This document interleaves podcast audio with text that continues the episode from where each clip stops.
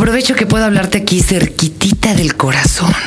Y Hoy le quiero dedicar este programa al doctor Volavsky. Fíjense que el doctor Volavsky es un personaje absolutamente loco. De civiles, Juan Carlos García es poeta, es corredor de arte y hasta participa en el programa este Animal Nocturno de Rocha, que es muy buen programa porque son dos en uno. Él conduce un programa y la coconductora, la yaca, conduce otro. o sea, estás viendo como dos programas distintos. Pero el doctor Volavsky es un ser kamikaze verdaderamente. Por ejemplo, por él perdimos un programa cuando dijo que el hijo de Edith González era de Krill.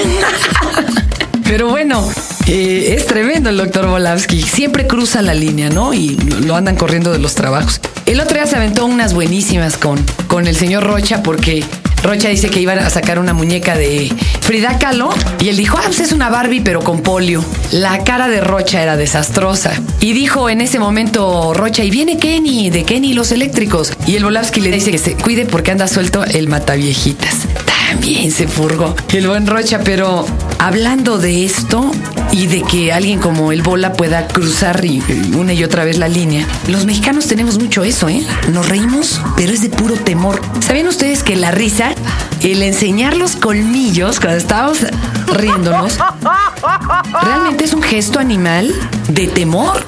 Nos estamos defendiendo ante lo que no nos esperamos.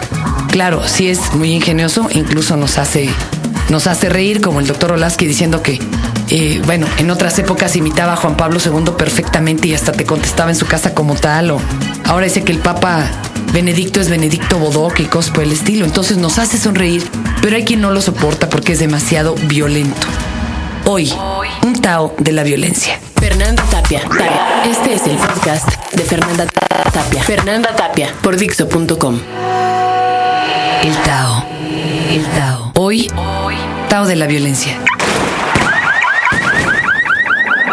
Ahora que está tan de moda la nota roja, tendríamos que recordar que en México ya tuvimos nuestros asesinos seriales, pocos, pero bien documentados. Por ejemplo, el sapo. El sapo fue un personaje que dicen que mató como a 70 de un tirón en la revolución porque puso una bomba en un edificio. Esto, esto sí es poco comprobable. Pero cuando entró después al reclusorio, era el típico personaje que si alguien te caía mal, tú ibas con el sapo, le dabas una lana y mataba al otro. Dicen que mató a más de 300 estando en la cárcel, imagínense ustedes. El sapo incluso fue conocido más allá de nuestras fronteras. Y otro de los seriales, especializado en mujeres, era Goyo Cárdenas, que hacía experimentos con ellas. Claro, después adentro eh, agarró la cordura, se volvió licenciado y salió escribiendo muchísimas historias de él, eh, que hasta tuvo un, un, en donde contaba las historias de Lecumberri a cargo de Don Goyo Cárdenas, pero su especialidad, pero su especialidad eran las mujeres. El otro día que detenían a doña Juana Barraza, alias la Mataviejitas, muchísimas ideas cruzaban en mi cabeza. Para mí fue un momento así como muy inquietante, no sé para ustedes. Yo he sido siempre la nota roja, esto heredado de mi madre que es fanática de la nota roja, no solo internacional, sino hasta histórica. Lee las historias de reyes envenenadores y demás. Fíjense que era muy importante. Uno, porque era nuestra primera asesina serial mexicana. Era una lúdica mujer impúdica era muy sádica y sentimental. Entonces, de pronto me vi viendo la tele y me pude separar de la nota. No me envolví, no me enrollaron. Y luego me separé de mí misma y me vi como espectadora viendo la nota roja y dije, wow, estás ante la primera asesina serial del siglo. Es mujer y curiosamente no es envenenadora como la mayoría de las asesinas seriales. Era muy sádica y sentimental. Y esto me causó así como una serie de pensamientos, pero ahora reflexionemos esto. ¿De veras era ella la mataviejitas? Sí se parece. Pero, ¿cómo es que iban a agarrarla hasta con el saco rojo, como si hubiera ido vestida para el casting? Que hubiera estado tan cerca el policía. Otra, ¿por qué ahorita que es como periodo electoral? ¿No será así como para decir, nos lavamos la mano si la policía siempre vigila o de qué se trata? Qué curioso, ¿no creen ustedes? A mí se me hace que algunas sí se las echó esta señora, pero que incluso había familias que con tal de heredar ahorcaban a su viejita y claro, se la cargaban a la mataviejitas. ¿Ustedes qué opinan de esto?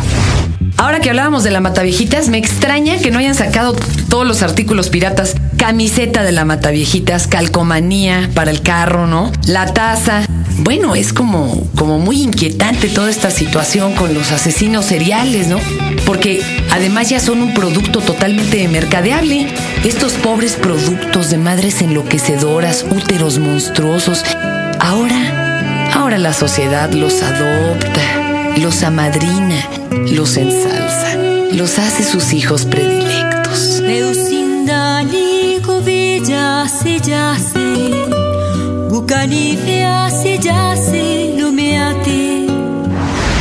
Cuando estamos hablando de violencia, eh, recordamos eh, unas frases interesantes de Star Wars que no tienen nada que ver aquí al asunto, pero yo recuerdo a Yoda diciendo que el temor es lo que nos provoca la ira y la ira evidentemente nos va a llevar forzosamente al sufrimiento. El miedo es sufrimiento.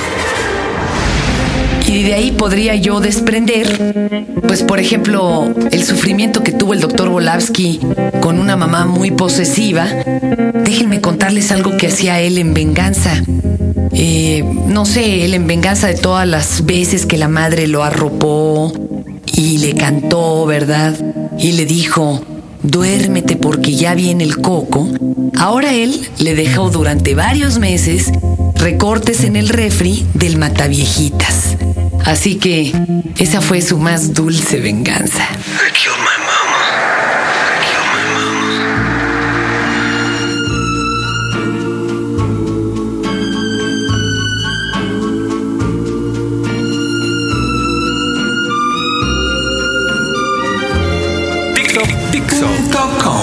I'm sorry,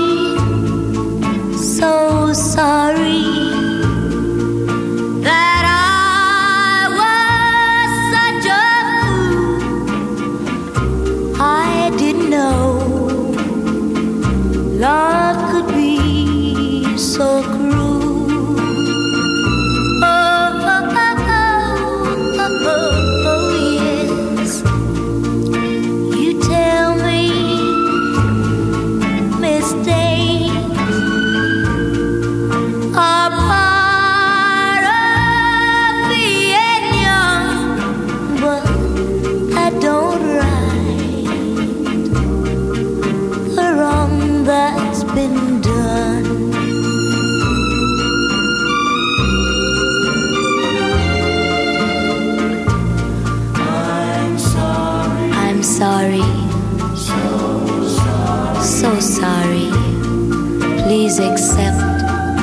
My apology. But love is blind, and I was too blind to see.